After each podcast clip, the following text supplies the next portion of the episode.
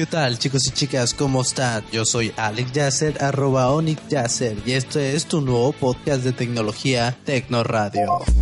Escuchas ahora. Estás escuchando tu podcast Tecno Radio. Llevándote al futuro. Por Radio Messenger. Atrapando tus sentidos. Podcast Tecnoradio 01. ¿Qué tal chavos? Bueno, si son nuevos en este podcast, déjenme les digo lo que pueden encontrar aquí. Vamos a tener noticias tecnológicas de lo mejor que pasó en la semana, como la nueva actualización del OS X Mountain Lion, la 10.8.4 que corrigió varios errores, o la primera aplicación pornográfica para los Google Glass. Vamos a tener bookmark, recomendación de gadgets y la app de la semana, y una sección llamada Cosas Curiosas del Mundo Digital todo eso y un poco más, así que ponte cómodo y disfruta de este podcast. noticias. Pues bueno, Intel ha aprovechado la Computex 2013 que se está celebrando en estos días para presentar su cuarta generación de procesadores bautizada como Intel Ashwell.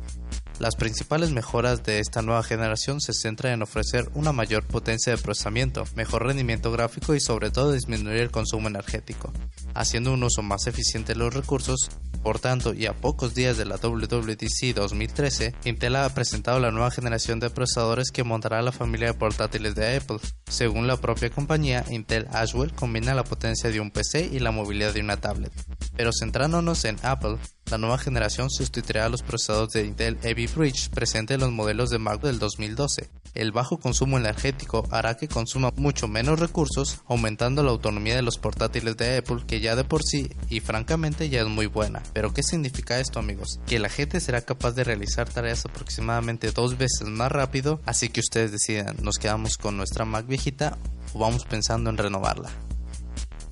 ¿Y qué creen? Sigue la revolución de Glass, aunque en gran medida estuvo ausente en la presentación de Google durante el I.O., más personas están desarrollando aplicaciones para el curioso gadget y respetando la regla 34 del Internet, ya salió la primera aplicación de pornografía para los anteojos de Mountain View. La aplicación fue desarrollada por Micandy, pero solo duró un día en la tienda de aplicaciones de Glass, a pesar de que la compañía de contenido adulto dijo que había respetado todos los términos y condiciones expuestos por Google, no se percataron de un cambio a unos días del lanzamiento de la aplicación, lo que le generó el retiro. La aplicación tiene un nombre genial, Tits and Glass, haciendo referencia al popular dicho Tits and Ads. Además, el logo también es bastante ingenioso, pues bueno, ahora Google claramente ha tomado medidas para que Glass no sea conocido como el dispositivo porno.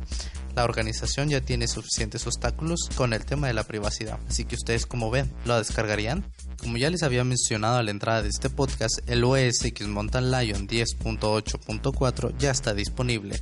Apple ha lanzado una nueva actualización en la que, como siempre, se mejora la estabilidad y la seguridad del sistema, y hay soluciones a algunos fallos, como un error que dificultaba la conexión a redes inalámbricas empresariales o al intentar hacer llamadas por FaceTime a móviles que no fuesen de los Estados Unidos. Se ha mejorado también la compatibilidad con VoiceOver al leer texto de documentos PDF, la lectura de los calendarios basados en Exchange y se ha resuelto un fallo que impide que el Mac entrese en reposo después de usar Bootcamp. La actualización también trae una nueva versión de Safari, la 6.0.5, que mejora el rendimiento en páginas web ricas en componentes extra como chat, a lo que es lo mismo Gmail.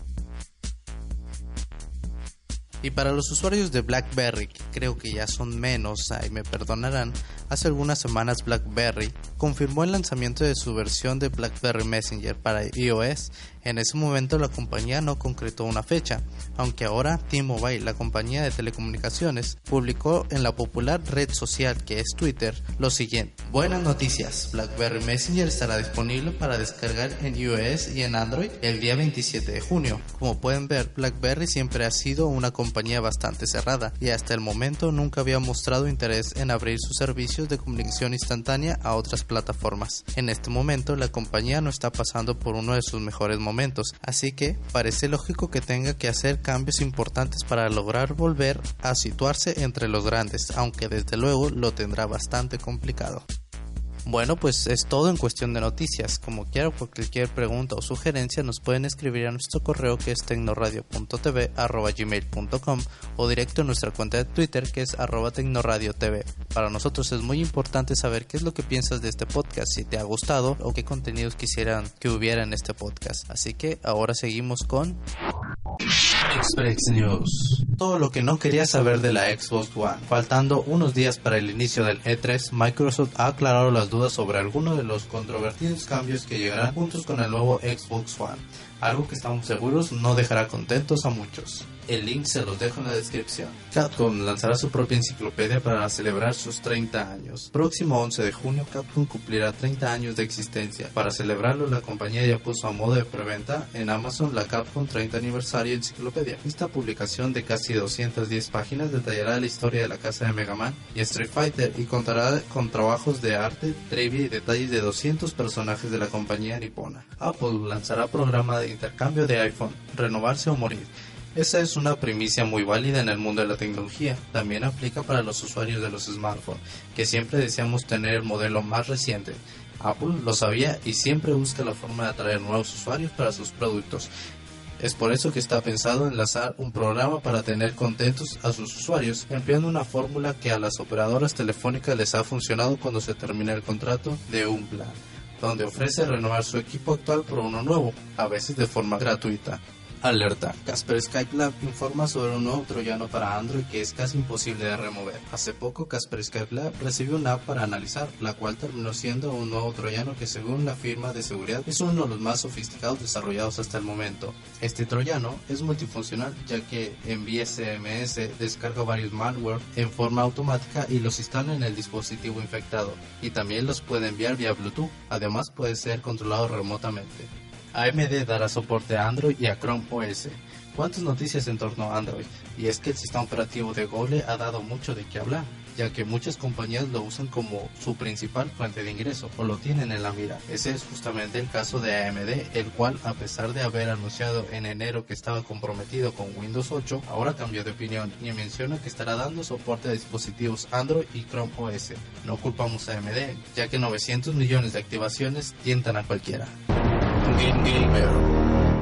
Y en la nota gamer del día, sí amigos, ya llegó todo lo que los amantes de las consolas y de Android estábamos esperando. Ouya, la primera consola con sistema operativo Android, esta consola saldrá a la venta el próximo 25 de junio y ya en la preventa podemos ver en la caja la frase gracias por creer. Gran mensaje de esta consola hogareña que funciona con Android. Esta preventa ya tiene más de 75 mil pedidos y se realizó en el sitio Kickstarter, una plataforma de crowdfunding que permite que los usuarios financien proyectos antes que se materialicen. A cambio de alguna regalía que en esta oportunidad es la de recibir la consola antes de su lanzamiento oficial. Ouya permite llevar los juegos de celulares y dispositivos móviles a un televisor, tal y como una consola tradicional, mejorando notablemente la interacción entre el usuario. Técnicamente la consola es similar a un cubo Rubik, que además de su correspondiente botón de encendido, cuenta con cinco puertos que incluye la conexión a corriente, el HDMI para la televisión, la conexión a internet y un puerto USB y micro USB. El único punto negativo de esta consola es que aún no existe tantos títulos de juego como en las consolas tradicionales, pero como sabemos en cuestión de semanas hasta que las empresas adapten sus juegos a esta nueva consola. Bueno, pues vagando por el internet me encontré una curiosa página que a lo mejor dirán, pues ¿qué tiene de diferente si hay muchas iguales? Esta página se llama olds.com y sirve para reservar habitaciones en hoteles. Es una nueva startup original de España que nos propone un sistema muy original y hasta ahora no utilizado para encontrar y reservar habitaciones de hoteles. Desde el mismo sitio web se nos ofrece tres maneras de realizar una reserva. En primer lugar, reserva negociando el precio, opción en la que los hoteles se proponen a responder en 30 minutos para si aceptan nuestra negociación o no. En segundo lugar, reserva directa desde la web, sin negociación y en unos pocos pasos. Por último, podremos buscar oportunidades de ocasión en el caso de que otros usuarios revendan o alquilen su reserva, o incluso podremos buscar compañeros de habitación para que la reserva y alojamiento se nos haga más barato. Aplicación de la semana.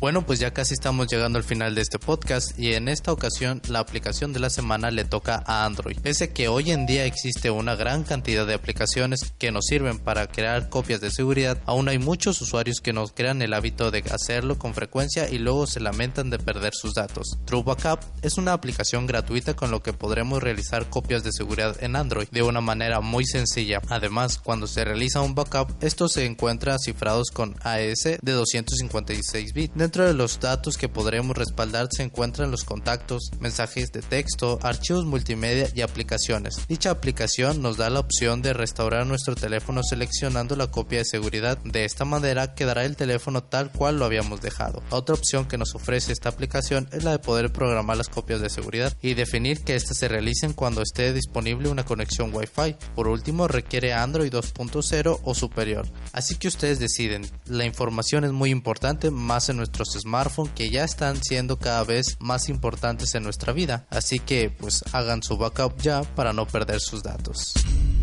Tecnoradio. Llevándote al futuro. Bueno, pues hemos llegado al final de este podcast. Si eres uno de los afortunados que les gustó y llegó al final del podcast, déjenme les digo muchas gracias. Cualquier link, app o página recomendada en este podcast pueden encontrarla en nuestra página web que es tecnoradio.radiomessenger.tv. También nos puedes seguir en nuestras redes sociales que es arroba tecnoradiotv o nos puedes escribir a nuestro correo que es tecnoradio.tv arroba gmail.com. También nos puedes descargar por iTunes que es tecnoradio.tv. Bueno, pues aquí nos vemos la próxima semana. Yo soy Alex Yasser, arroba Onyx Yasser, y esto fue tu podcast Tecnoradio, llevándote al futuro.